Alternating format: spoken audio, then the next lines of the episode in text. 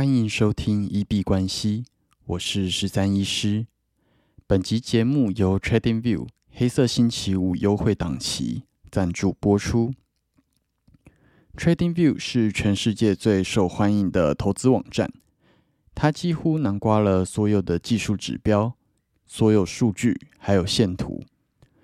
那连雅虎 Finance 跟币安的图表也都是用他们的技术。它甚至可以绘制许多投资标的的价格线图跟技术线图。你也可以在上面写程式，绘制指标或者自动交易。那这个礼拜到星期五之前是黑色星期五档期，最高到四折的优惠，还加送你一个月。那每年的黑色星期五档期都是入手 TradingView 付费版的 CP 值最高的时候。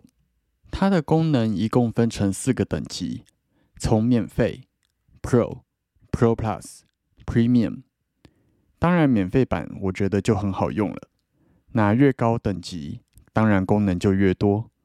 不过用不用得到这么多，大家还是依照自己的需求去做选择。我自己是用 Pro 就很足够了。那使用我们下方的链接。还有机会得到最高三十美金的回馈奖励，有需求的朋友欢迎去参考看看。那一直在期待付费版 Trading View 的朋友，也绝对不要错过黑色星期五的档期。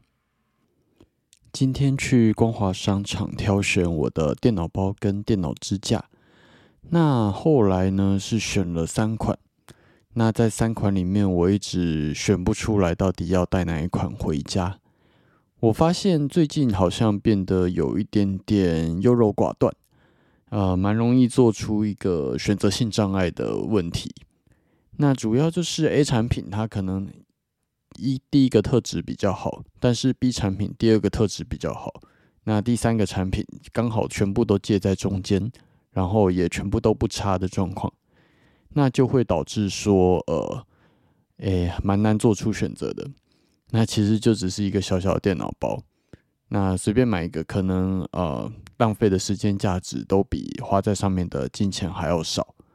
那呃，后来我发现要突破选择性障碍，第一个我以前的处理方式，其实我以前也是一个蛮优柔寡断的人。那有一段时间，我就克服了我的选择性障碍。那那个时候，其实就是在一个选不出来的情况，就凭直觉去选一个，然后相信那个是一个最好的决定。那在那个时候，这个方法其实还蛮有效的。最近可能也会试着把这样子的方法找回来。那不过最近又重新出现选择性障碍，这几次的解决方法大概都是去挑缺点吧。那当你看到 A 产品的某一个缺点，是你完全没有办法接受的部分来讲的话，那我觉得这个产品就免谈，就完全不用考虑了。所以，如果你在这个上面找到一个你完全无法接受的缺点，那无论是商品，或者是呃可能挑选伴侣，反正在做决定，那如果发现了你完全无法接受的点，啊，可以说是雷点或者死穴吧。那可能就是一个可以筛选掉的方式。那今天后来其实就是用这样子来选到了一个各方面我都可以接受的一个电脑包。那我觉得缺点这个部分，要么就说服自己去接受它。那如果真的接受不了，那可能就是要离开。这是最近的一个想法。那购买了哪一款电脑包？之后应该也会在 Instagram 还有就是 Podcast 的部分来跟大家做分享，那在大家敬请期待。今天币圈我觉得稍微比较重磅一点的消息，可能还是就是围绕着各家交易所他们的呃资金储备到底有多少，那包含说有传出有可能破产风声的 Genesis 跟汇度。那大家应该最近比较有在 follow 的就是这两个平台。那目前 Coinbase 是有出来背书，表示他们代表 GBTC 持有的六十三点五万枚的比特币是安全的。而且灰度本身还有持有的三百万那个以太币，那这是目前传出来比较有的资金储备。另外一个我比较在意的新闻是 NBA 的勇士队，包含 Stephen Curry，那就是之前在 FTX 交易所有做到一个代言的动作。那在这次 FTX 交易所的事件之后，今天传出他们全队遭受到一个集体诉讼的一个控诉，那就是一个诈欺的控诉了。这件事情是让我比较在意的。那呃，我觉得基本上要做一个代言，本来就是需要做深思熟虑跟考量的。那如果当然这样子的 FTX 的事件真的有造成诈欺来讲的话，那呃，当然也会受到一个波及。但是我自己蛮喜欢勇士队的啦。那。也不会特别站在这个部分去替他们讲话，毕竟这个筛选必须说双方都有责任。只是我从另外一个角度来思考，我会觉得这样子的控诉，其实将来对于币圈会是一个很不良的发展。将来假如说哪一天交易所真的变得啊比较完善、比较合规，但是在这一次的事件传出之后，会不会没有任何的明星、名人，或者是有影响力的人愿意来帮币圈做代言？有可能他们的印象就是会停留在比较负面，甚至会遭受到法律波及的这样子的想法。那即使后来币圈的制度生态都已经变得很完整，可能也没有办法有一个很好的传播力。传播给大大众媒体。如果是从这个角度来做思考的话，我会觉得这样子的控诉，其实对于币圈会是一个非常不利的发展。那我们稍微看一下市场的状况，先看一下美股 S M P 五百，在录音当下收在四千零三，今天涨跌幅正一点三六 percent。那最高点来到了四千零五，最低点从三千九百五十六这个地方开始。啊，今天的日 K 出现了一个还蛮漂亮的实体大红 K，那跳空往上开之后，也一路的往上冲，终于又再次回到了四千这个点位。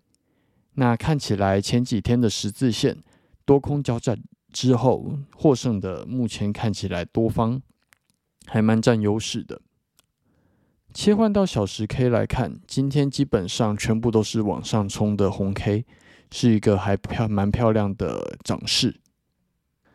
那接下来就希望能够把前面的亏损全部吃掉，往上上攻到四千三。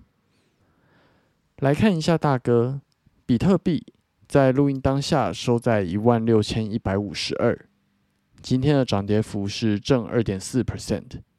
最高点来到了一万六千三百零九，那最低点在一万五千六百一十。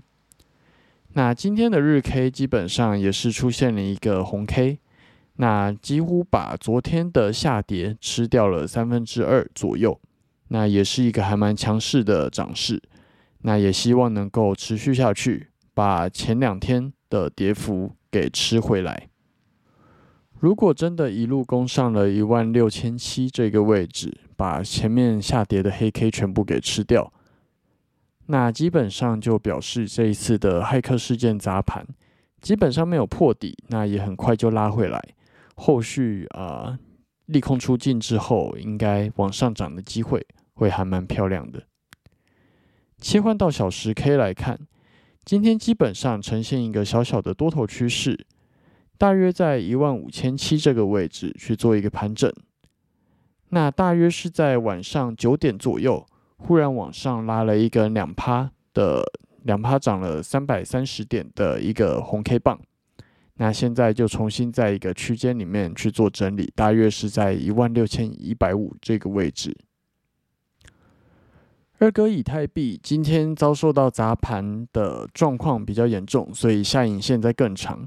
但是目前也是很漂亮的，都已经收复回来了。在录音当下收在一千一百三，今天涨跌幅是正二点一五 percent，那最高点来到了一千一百四十二，最低点在一千零七十一。那一样，今天的红 K 大约把昨天的黑 K 吃掉了三分之二到四分之三的量。那今天在晚上九点之前，它基本上都呈现一个空头往下跌的趋势，但是其实。在砸盘的情况下，好像也很难跌破一千零八十这个点，然后也是大约在晚上八点、九点这个位置，大约往上冲了三 percent，冲了大概三十五点的的红 K 棒。那目前重新回到一千一百以上，在一千一百二这个位置去做一个整理跟盘整。那如果这一次的砸盘事件并没有造成太大的恐慌，也没有让价格持续去破低低，接下来应该往上冲的利多的机会会还蛮大的。那最后我们一样稍微关注一下 FTT，在录音当下收在一点三一，今天的涨跌幅是正五点四九 percent，最高点在一点四二，那最低点在一点二三。Solana 的部分在录音当下收在十一点九八。最高点在十二点一七，那最低点在十点九。今天的涨跌幅是一点四 percent。在节目的最后，一样稍微做一下这两个币种的记录。最后，我们进入 Q&A 的部分。我们的节目在 Apple Podcast 跟 First Story 上面都有开启文字留言跟语音信箱。如果有任何的问题想要询问，交流，或者是纯粹想要聊天拉塞，都欢迎留言。我们如果有看到，就会在节目中做出回复。